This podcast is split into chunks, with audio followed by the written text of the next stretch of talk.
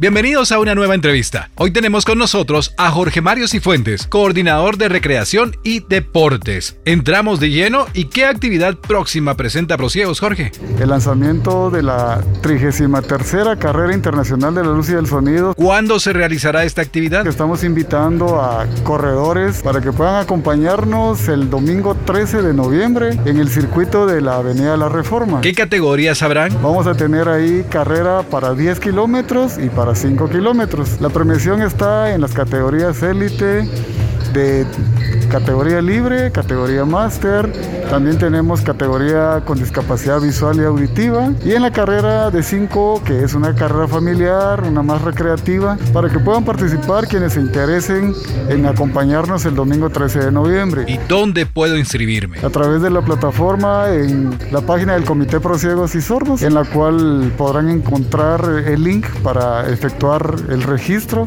después de hacer su donación de 100 quetzales en las cuentas de Ban Rural, GIT o Banco Industrial, de las cuentas del Comité Pro Ciegos y Sordos, a través de la cual podrán generar su ingreso. El día 12 de noviembre tenemos la expo, donde entregamos el kit con el número con chip, la playera conmemorativa. El día domingo, pues tienen una medalla también para todos los participantes. Muchas gracias por esta información, Jorge Mario Cifuentes, coordinador de recreación y deportes del Comité Pro Ciegos de Guatemala.